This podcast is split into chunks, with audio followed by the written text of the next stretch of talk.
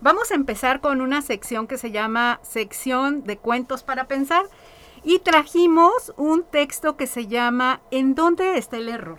Muy Entonces voy a darle lectura. Adelante. Una maestra recién egresada de nombre Mari fue a enseñar a una reservación de indios navajos. Todos los días pedía a cinco de los estudiantes navajos pasar al pizarrón y completar un simple problema de matemáticas de la tarea que habían hecho en casa. Se quedaban ahí, silenciosos, sin mostrar deseo alguno de completar el ejercicio. Mari no sabía qué sucedía. Nada de lo que había estudiado en su carrera educativa le ayudaba. Y nunca antes había visto algo similar en sus días de estudiante para maestra allá en Phoenix. ¿En qué me equivoqué? Tal vez elegí a cinco estudiantes que no sabían resolver el problema. Mari dudaba. No, no puede ser. Eso no. Finalmente, preguntó a sus alumnos en dónde estaba el error, y en su respuesta recibió una sorprendente lección de sus jóvenes alumnos indios sobre la imagen y el sentido de la valía personal. Al parecer, los estudiantes respetaban la individualidad de los demás y sabían que no todos eran capaces de resolver los problemas. A su corta edad, ya comprendían lo insensato de plantear la situación en el salón de clases en los términos de ganador, perdedor. Consideraban que nadie saldría ganador si alguno de los estudiantes se le desenmascaraba y avergonzaba en el pizarrón. Así que se rehusaban a competir entre sí en público. Una vez que comprendió, Mari cambió el sistema de tal modo que pudo verificar el problema de matemáticas de cada niño de manera individual y no a expensas de alguno de ellos frente a sus compañeros. Todos querían aprender, pero no a expensas del otro.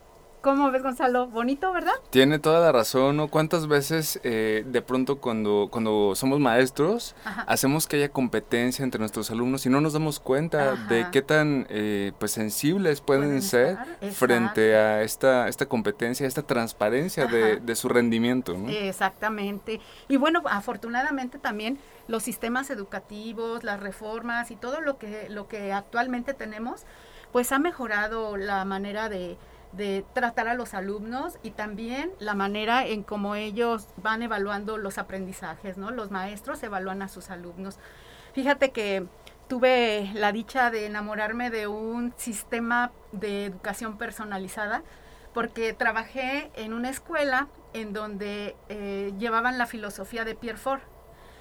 Entonces, pues todo era eh, en un ambiente de cordialidad, con un trato pues muy afable, eh, se, trabajaba con instrumentos de trabajo y el propio alumno iba avanzando según su capacidad.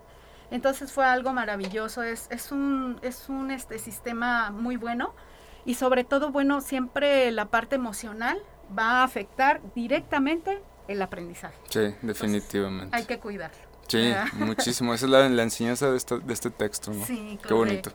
Sí, bueno, entonces vamos a pasar ahora a la sección Nuestra Lengua. Que, Muy bien. Que le corresponde a... A mí. Muy bien. Oigan amigos, pues yo les quería preguntar, a ver Ricardo y, y este y Mirza que nos cuenten. No quiero que me vayas a hacer un examen. No, no, no, prometo que no. Es sorpresa. Ah, bueno. ¿Cómo se dirigían ustedes a sus profesores? ¿Les decían maestros, les decían docentes o les decían profesor? No, pues maestro. Maestro. Yo, le decía Yo la primera y la tercera. Maestro o profesor. Maestro o profesor. O misa, uno, uno les dice misa. Claro, también. Hay tantas formas de decirles, ¿no? Bueno, pues el día de hoy les traje en esta sección las etimologías para saber de dónde viene la palabra docente, maestro y profesor. Qué interesante porque pareciera que es lo mismo, ¿verdad? sí, no, es súper diferente. Bueno, la, etimológicamente la palabra docente viene del latín docere, que significa enseñar. Eh, y bueno, esto es, como hacer que alguien aprenda. También eh, pues está relacionado con dechet, que significa es conveniente o apropiado. Como quien dice, ser docente, o bueno, el docente es alguien que enseña a alguien apropiado o conveniente. Eh, el que hace alguien apropiado o conveniente. Y bueno, aquí pues cabe mencionar, ¿no? O, cabe preguntarnos, ¿es realmente sencillo hacer que alguien que no quiere aprender aprenda? Pues está difícil, Uy, ¿no? Sí, exactamente, sí. Y, y ese es el, yo creo que el reto de los maestros, ¿verdad? O sea, mover esa parte que, que está en, en la cuestión de la motivación del alumno para que pueda fluir el conocimiento como debe de ser. Porque si no, pues se va a encontrar con, con muchas dificultades. Y sobre todo yo creo que darse a la tarea de conocer al alumno. Porque en la manera en la que tú te vayas involucrando con él, y conozcas cuáles son sus intereses, cuál es su forma de aprender, entonces vas a poder como encaminar todas las actividades, todo lo que tienes para tu planeación hacia, hacia un verdadero aprendizaje. Porque sí, justamente antes se decía, eh, no, pues yo voy y enseño, pues sí, pero ¿y ellos aprenden? ¿Verdad? Ese es el reto. No es lo mismo. No. Sí. Así es. Muy bien, bueno, vamos con nuestra segunda etimología. ¿De dónde viene la palabra maestro? También es una palabra de origen latino que, eh, bueno, tiene su origen en magister. Significa el más mejor. Yo sé que suena muy este, repetitivo esto, ¿verdad? Pero es el más mejor. O también el jefe. Eh, y bueno, el más mejor o el jefe de una escuela es pues el maestro, ¿no? Se supone que es el que sabe más que sus alumnos. Y bueno, de hecho, la palabra magister está construida desde la raíz magis, que significa más. Y el sufijo ter, que eh, pues se refiere a algo así como eh, algo como de comparación o de contraste. Ajá, ajá. Entonces, eh, pues de ahí viene este término de el más mejor. Ajá, como el más diestro, ¿no? El, el más diestro. Más este... Exacto. Ajá. De hecho, bueno, aquí también conocedor. pues podemos hacer otra pregunta, ¿no? ¿Qué tanto eh, pues los maestros saben en este momento frente a sus alumnos con pues el internet? ¿Hasta qué punto el papel del maestro sigue siendo tan importante cuando ya sí. toda la información la tienen los alumnos? ¿Qué tanto les podemos enseñar?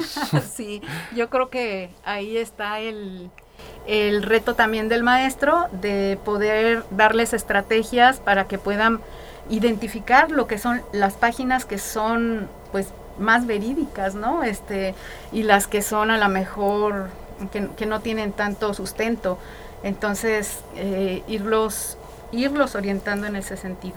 Sí, definitivo. Saber identificar qué, qué, fuentes son confiables Exacto. y cuáles no. Uh -huh. Y bueno, nuestro tercer término del día de hoy es la palabra profesor. También, bueno, viene esta del verbo eh, profiteri, que uh -huh. significa hablar delante de la gente. Está compuesto por el prefijo pro, que significa delante de, y fateri, que significa hablar. Entonces es aquel que habla delante de sus alumnos, el profesor. Uh -huh. Por supuesto, pues en, dentro de la labor de un, de, un, de un maestro, pues el hablar en público es una parte súper importante, ¿no? Eh, definitivamente es una habilidad que se tiene que tener, pero también desarrollar a lo largo del tiempo. Sí, exacto. Uh -huh. No. Y pues, ¿cómo ves, Mirza? Estas son las tres eh, palabras y sus orígenes. Muy, muy interesante. Y bueno, ¿tú qué te consideras? ¿Más un maestro, un profesor o un docente? Yo me considero una persona. no, no es antes que otra cosa. Pero ¿sabes qué? Has tocado un punto muy importante. Yo creo que el mejor maestro es el que es un mejor ser humano. Sí. Entonces, porque al final ahí va a salir todo lo que tú eres, tu personalidad va a estar volcada en esa manera como tú enseñas. Entonces, de, eh, el, incluso los prejuicios que tú tienes, pues los vas a manifestar al momento en el que estés frente a tus alumnos. Claro, y algo muy importante es también, pues lo que uno les enseña a sus alumnos no es solamente lo académico, uh -huh. también lo humano, la formación uh -huh. humana que uno tiene, también están ahí implícitas cada día. Sí, así es. Incluso los sueños del maestro pueden llegarse pueden volverse los sueños de, de tu alumno. ¿no? Claro, ¿cuántos alumnos no eligen una carrera, por ejemplo, ajá. por un profesor que han tenido y que los ha inspirado a estudiar algo, a interesarse por un tema? Sí, sin duda eh, la figura del maestro es primordial en nuestra sociedad y les agradecemos mucho, maestro, todo tu trabajo, todo lo que has hecho por los jóvenes, por los niños y por todos aquellos que han pasado por, por, tu, por tu trabajo. Entonces, bueno, pues vamos a pasar a la sección charlas de lo cotidiano. Y bueno, el tema es la letra con sangre entra. Ándale. los castigos que aplicaban los maestros en disciplina. Bueno, pues esto ya es muy conocido, ¿no? Ya sabemos que, que los maestros anteriormente eran respetados, de hecho, bueno, algunos maestros que que vivieron en esta transición, como que pues dicen, es que cómo es posible, antes el maestro era como el sacerdote en, en, las ciudades, en las comunidades, ¿no? Se le tomaba parecer así como, como, como si fuera un consejo sabio el que fueran a recibir, y sí, lo recibían. Eh, sin embargo, pues ya las cosas cambiaron y ahora eh, incluso se les ha quitado esa ese poder de reprender a los alumnos. Eh, y bueno, en cierta forma pues ha convenido, en cierta forma, porque pues los castigos que se utilizaban pues eran... Muy extremos a veces, sí. Y, pues algunos eh, incluso todavía queda en la memoria de esas personas el que lo hayan vivido o que lo hayan presenciado, ¿no? O sea, todavía está como muy, muy fresco en su mente porque son cosas que no se olvidan tan fácil, quedan marcados de por vida. Las cicatrices. Exacto. Físicas y emocionales. Sí, muy bien. Y, y bueno, no sé a ti, Gonzalo, si a ti te tocó vivir esos castigos o presenciarlos? Yo tuve mucha suerte, ni viví ni presencié los castigos, afortunadamente ya eh, pertenecí a una generación en la que los derechos humanos de los estudiantes eran más respetados. Eh, y bueno, pues actualmente, pues con mayor razón, ¿no? Cada vez los, eh, los alumnos ganan más derechos. Sí, exacto. Entonces, pero investigaste acerca de ellos. Por supuesto. sí, porque pues dije, no, pues es un alma pura, que no he visto nada, nada malo, ni... sí, claro que sí. ¿Qué, investigaste? ¿Qué te parece si hacemos un recorrido por algunos de los castigos más comunes que se aplicaban en el pasado? En el número uno tenemos el reglazo. sí. ¿No? El oh. clásico. Bueno, había dos maneras, ¿no? Bueno, yo creo que muchas, pero bueno, podía ser en la palma de la mano. Ajá que era ya muy doloroso. O peor todavía, tenías que juntar las yemas de los dedos y voltearlas hacia arriba. Como si estuvieras diciendo así, como en italiano, molto, molto, así. y ahí te daban el reglazo, ¿no? pues te dolía también muchísimo, pues. imagínate. No, y se agarraban el metro, pues peor, ¿verdad? El metro así de madera, así.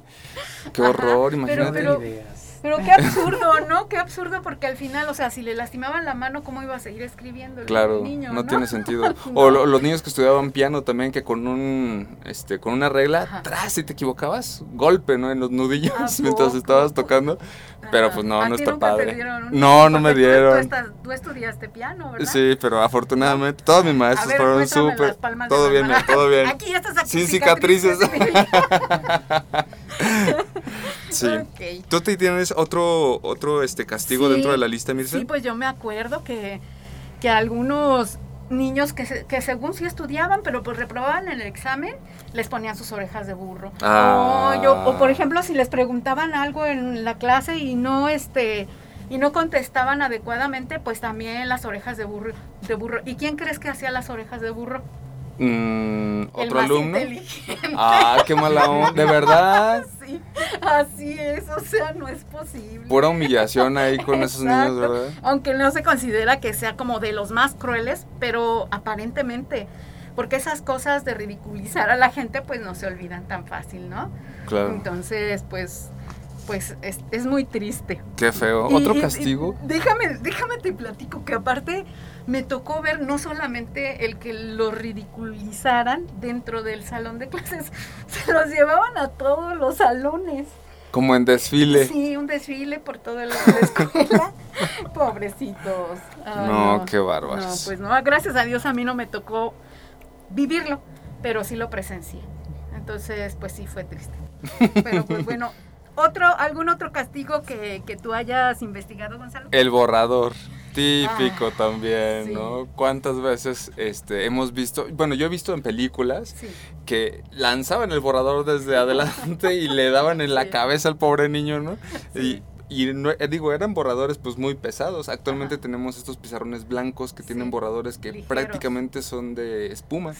Pero antes eran borradores de madera porque eran estos pizarrones verdes. Entonces pues yo creo que sí fue doloroso. Así es. Y no, y, bueno, ¿y qué pasaba, por ejemplo, si no tenía buen tino el maestro? pues le daba el de atrás. el de atrás o el de un lado. Aguas, ahí viene. O si tenía muy buenos reflejos, el, que iba dirigido el borradorazo, pues se quitaba y le daba al otro, ¿no? Sí, claro. ¿no? O el gis también se aventaba, Eh, ¿no? pero eso estaba más tranquilo, sí, ¿no? en el Gis, ojo no pasa nada. Tiene otro, no pasa nada. Son dos. Ay, no. Bueno, ¿Otro? Sí, mira, por ejemplo, eh, ay, este sí también me tocó presenciarlo. Ay, que invitaban forzosamente al alumno a que fuera al patio del, del- de la escuela, se encara, bueno, y con su mochila así en la mano, levantada la- levantaba la mochila y en pleno rayo del sol. Entonces, este, la verdad es que yo no sé cómo no hasta se desmayaban ¿Y los tiempo? niños. No, pues un ratote. Todo lo que aguantaban. Sí, exacto, ya hasta que ya no podían, bueno, ya bájale, ya vente. Pero era un, sí, era con saña, ¿verdad? Ya era como la Inquisición, eso, qué onda. Pues. No, qué bárbaros. Ajá. Otro castigo también era contra la pared, Mirza. Bueno, ese estaba más leve, ¿no? Pues nada más así como que date la vuelta y ponte ahí en, en Sí, el muro, ¿no? Con dándole la espalda a los demás. Ajá, ajá. Y, pero de alguna manera sí, pues era un castigo como medio feo, pues era una especie de humillación pública, ¿no? Exactamente. Bueno, sí, porque ya cuando se trata de jalones, que sí lo sabía, ya ves que les jalaban que la oreja, La que, que la patilla. patilla, que el copete. El copete también. Sí, también así. Y así le metían primera, segunda, tercera. el copete. Sí, y este, y bueno, eso sí ya era más doloroso. Y casi siempre era porque ya había sacado al maestro de tus casillas, ¿no? Ay, pero pues bueno. ¿Qué otro conoces? Otro más leve era el, el cuando te ponían a correr en el patio de la escuela o en la cancha. Ah, De que, órale, a correr tantas vueltas o tanto sí, tiempo. sí. Ya Estaba también medio Ligero, cruel, pero ligerón. ligero, ligero. Ajá, Además sí. tenía era algo positivo porque pues hacías ejercicio. ¿no? Lo único malo ahí era el rayo del sol. Sí, y exacto. Y que no fuera una escuela muy grande, ¿no? Porque Imagínate, te toca una escuela acá con cinco canchas y a ver cuántas vueltas a las canchas. Ajá. Otro, Mirza. A ver, otro es... eh, ah, bueno, cuando también estabas platicando, de repente desaparecía de tu vista el maestro y aparecía en la parte de atrás de ti y te daba un coscorrón. Con sus anillotes así de oro. de oro. Ese también, coscorrones. El coscorrón. O bueno, dejarte sin recreo también. También era muy leve, pero ese sí a lo mejor sí lo, sí. Sí. lo presencié, de que Sí. alguien, alguien de mis compañeritos lo dejaban adentro del salón. Como que era como el más común. Ese ¿verdad? sí. Ese era el, como el más común. Y el otro que también era más o menos común era que repitieran muchas veces alguna frase, ¿no? Este, este, No le pegaré a mis compañeros. Ajá, exacto. No diré groserías. No diré groserías en el salón. Ajá, respetaré al maestro y no debo cumplir con la tarea, siempre decían, ¿no? Sí. Debo cumplir con la tarea. Entonces, pues eso serían, pero fíjate que justamente antes de venir estaba reflexionando acerca de las de la letra con sangre entra.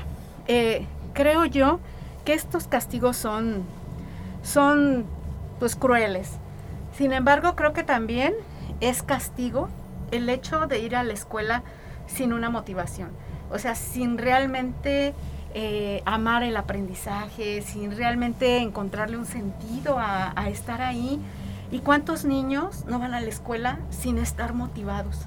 O sea, imagínate diario hacer algo que no te gusta. Pues por eso la gente se enferma al final de cuentas.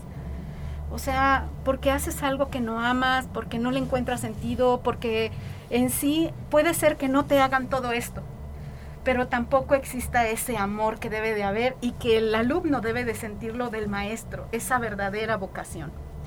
Entonces, pues bueno, eh, el castigo es relativo, ¿no? Sí, También es un castigo, una tortura, ir diario a un lugar donde no, donde no quieres no ir. quieres ir porque no hay esa ese sentido humano que debería de haber. Pero Sí. bueno, las cosas creo que eh, han cambiado también y, y estos nuevos sistemas educativos este, fomentan esa, esa educación personalizada. Y también ocurre lo contrario. A veces, bueno, yo te digo, te hablo desde mi experiencia, que a veces tenemos alumnos que tienen eh, situaciones tan difíciles en sus casas, en de todos los este, sentidos, ¿no? Sí. Violencia, pobreza, Sí. eh, tantas cosas que el hecho de llegar a la escuela para ellos es como un bálsamo. Encuentran como un refugio de todos los problemas que pueden estar viviendo afuera. Este, entonces, pues hay como los dos De los lados, dos ¿no? extremos, exacto. Por eso la importancia también de lo que es la formación integral, ¿no?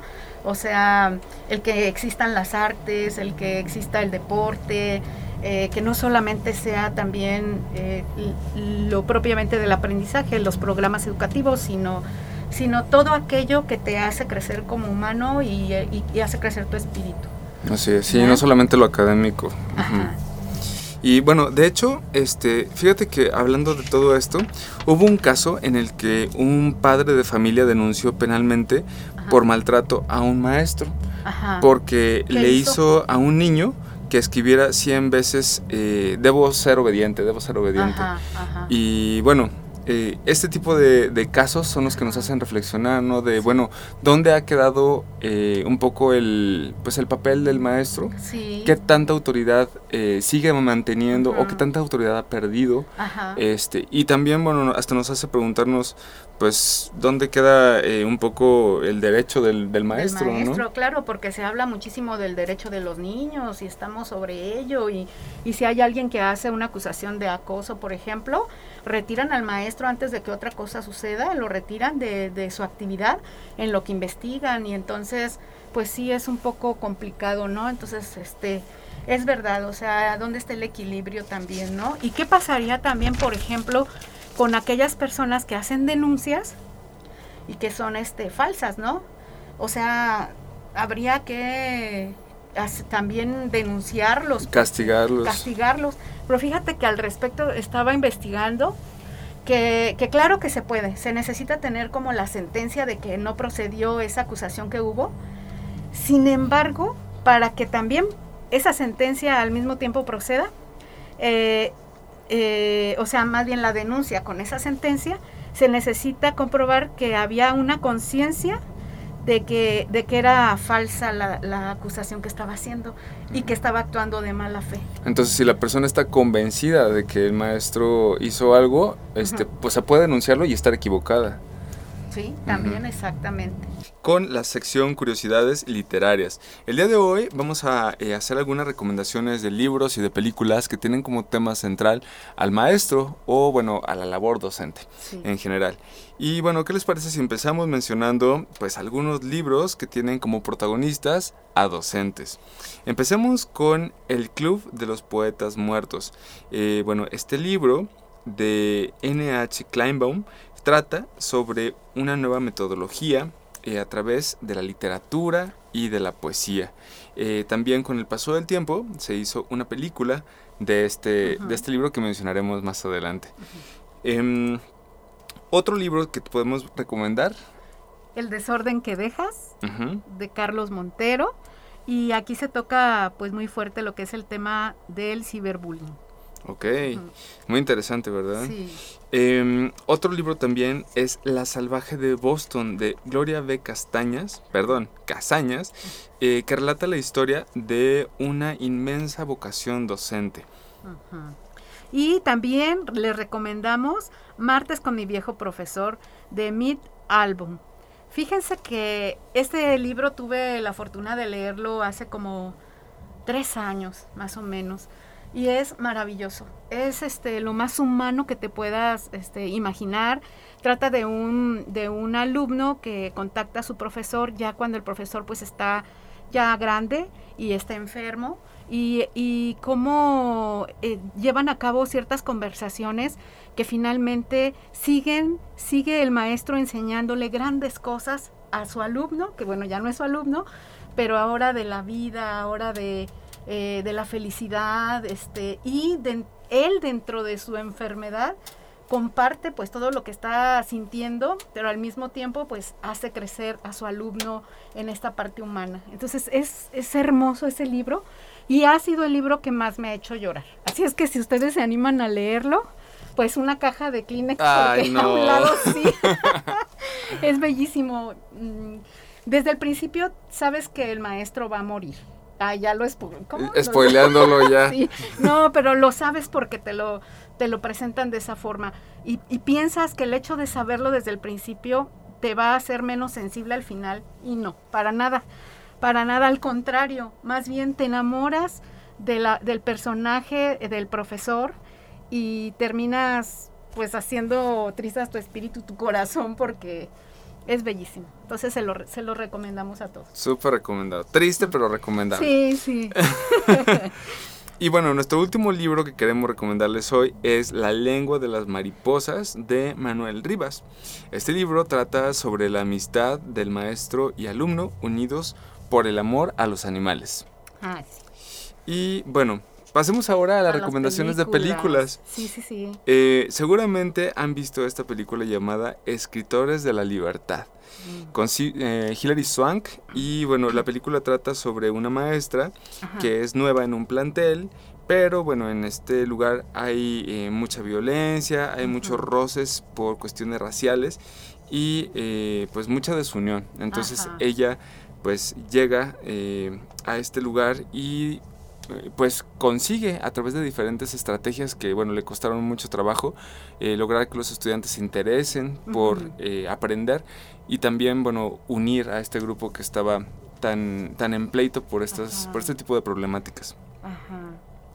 Y, y este es, es en el que incluso la maestra pide apoyo en la dirección y, y creo que no le hacen caso, ¿verdad? Algo así. Entonces dice, bueno, aquí como a nadie le interesa que estos muchachos salgan adelante, pues con, con lo que esté de por medio y, y yo pueda ayudarlos, lo voy a hacer. Entonces, sí de hecho terminó poniendo eh, recursos propios para para que los estudiantes tuvieran lo que necesitaban para ah, aprender ajá. este co- consiguió un segundo empleo aparte de ser maestra para ganar dinero extra y poder comprar eh, material para sus Ah, alumnos. sí. ¿Y, y cuántos casos así en realidad suceden Sí. y nosotros no los conocemos, pero les agradecemos mucho a los maestros que, Sí. que sabemos que también llegan a hacer ese tipo de, de cosas de altruistas, ¿no? Sí, de sacrificios y a veces no ni Sí. eh, no solamente con dinero, sino Ajá. con otro tipo de acciones. ¿Cuánto Sí. tiempo le dedican a sus estudiantes? Es. cuánto esfuerzo, cuánto, pues cuánto acompañamiento, tiempo que podrían pasar con su Sí. familia, Ah. se lo dedican a veces a sus alumnos. Exacto, sí, muy bien. Pues hay otra película que se llama La sonrisa de Mona Lisa. Es acerca también de una maestra de historia del arte.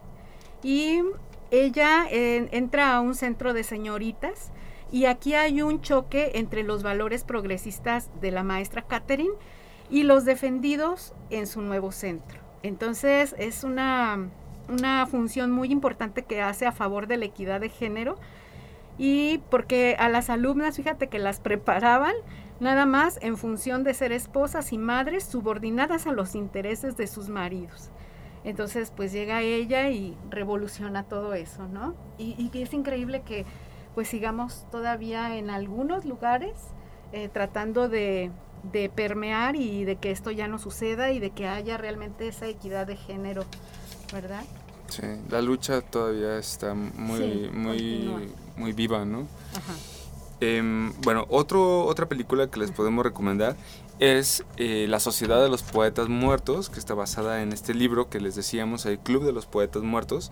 Eh, y bueno, en esta película un profesor ayuda a un grupo de alumnos a descubrir pues su propio camino, rompiendo con algunas pautas de la escuela tradicional. Em, de hecho, bueno, eh, creo que el, el mensaje central de esta película es eh, pues la labor de los profesores, cómo eh, pueden tener esta mm, capacidad de despertar en los alumnos la, la capacidad de, de reflexionar, de, de tener espíritu crítico, sentido crítico y no de solamente aprender lo que dice el programa, ¿no? sino aprender a pensar, aprender eh, pues a ser autónomos, aprender a ser independientes. Sí, sí, sin duda. Y, y fíjate aquí cómo también las buenas relaciones entre el profesor y los alumnos, pues ya hacen que el camino hacia el aprendizaje sea pues mucho más este fácil, ¿no? Entonces hay que, hay que buscar mucho esa, esa buena relación. Sí, y la empatía, ¿no? Que siempre esté presente. A veces Sí. somos muy exigentes y decimos, no, te dije que para hoy, pero no sabes cuánto Sí. está pasando el alumno para, para casos. conseguir eh, cosas que a uno se le pueden hacer muy sencillas, ¿no? Sí. Como una impresión, por ejemplo. Sí, así es, ¿no? Y ahorita, por ejemplo, con lo de la pandemia, sin duda los maestros aplicaron la empatía al 100%. Sí. Bueno, y hay otra película que se llama Los chicos del coro, que bueno, es un maestro que mm, toca tres te- se tocan tres temas en la película, la infancia, la música y la, y la enseñanza.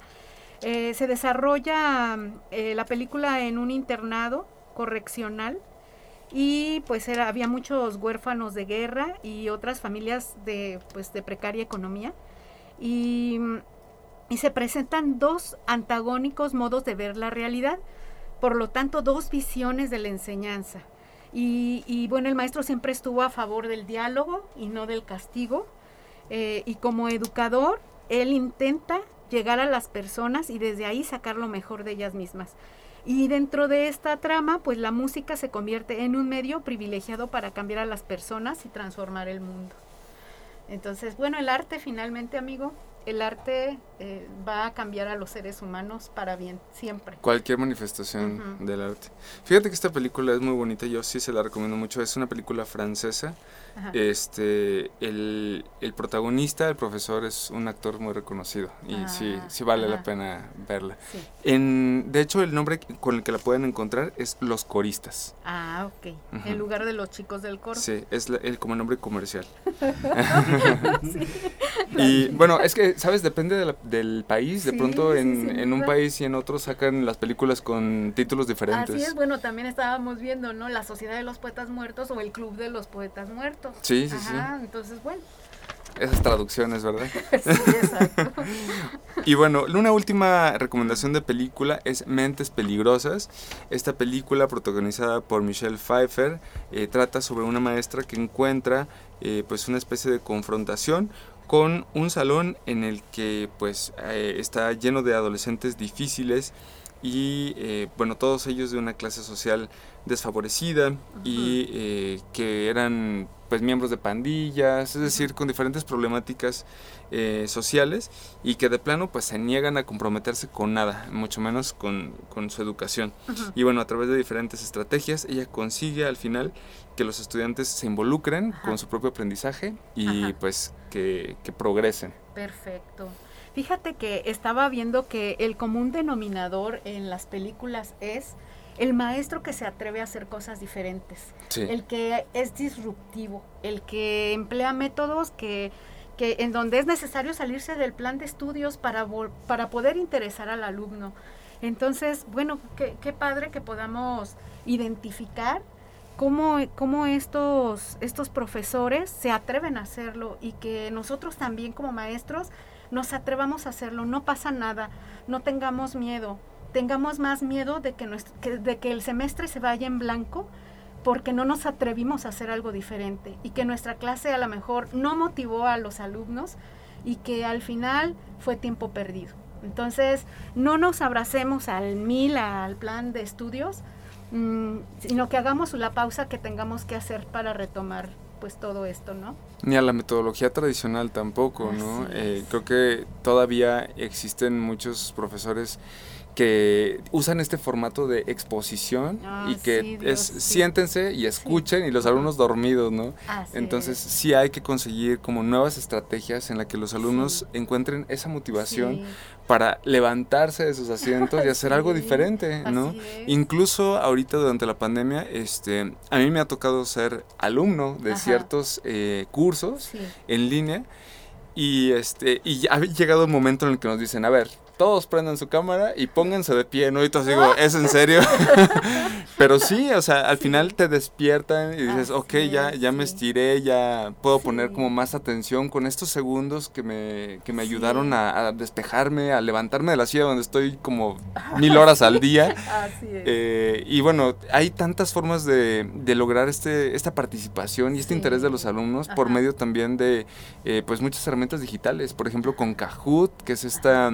Eh, aplicación que ayuda a hacer como especies de concursos con los estudiantes oh, y en los que justamente hablando de lo que decíamos hace rato de reconocer al, al ganador, no, se, no se exhibe a los perdedores, sino que se reconoce solamente a los ganadores y eso pues es un estímulo muy positivo para ellos. Excelente, excelente. Y bueno, pues mira, ahora vamos a pasar ya para, para cerrar este, esta segun, este segundo bloque, eh, vamos a pasar a la sección de curiosidades literarias. Y vamos a, vamos a comentar algunas cuatro frases muy bonitas acerca del maestro. El maestro es alguien que inspira para la vida, dice César Bona. Inspira para la vida. Un maestro que te haya inspirado. Ay, pues yo creo que hay varios, pero eh, yo creo que tendría que mencionar a Jesús Gallardo. Eh, él fue mi, mi asesor. en, cuando fui seleccionado en el programa PECDA, el programa de estímulos a la creación y el desarrollo artístico. Él es un artista muy reconocido a nivel eh, estatal y nacional también. Eh, es un, un pintor, bueno, fue un pintor, era paisajista y eh, bueno, además de ser una persona muy destacada en su ámbito, también era un gran ser humano. Ah, este, siempre nos escuchaba con mucha atención, era muy respetuoso, era, nos echaba muchas porras, nos motivaba ah. muchísimo.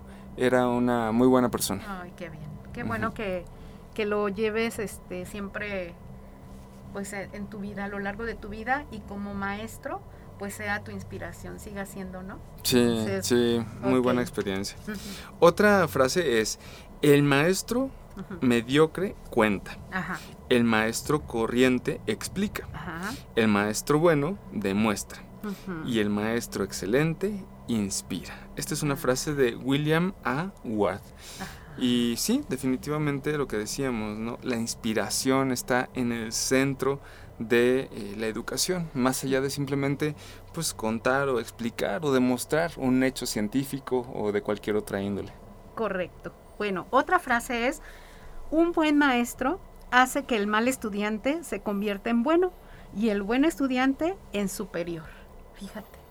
O sea, siempre él pone, o sea, lo inspira para que tenga, sea mejor persona y sea un mejor ser humano y un mejor profesionista. ¿no? Entonces, eh, yo creo que tener un buen maestro es maravilloso y es una compañía que se disfruta.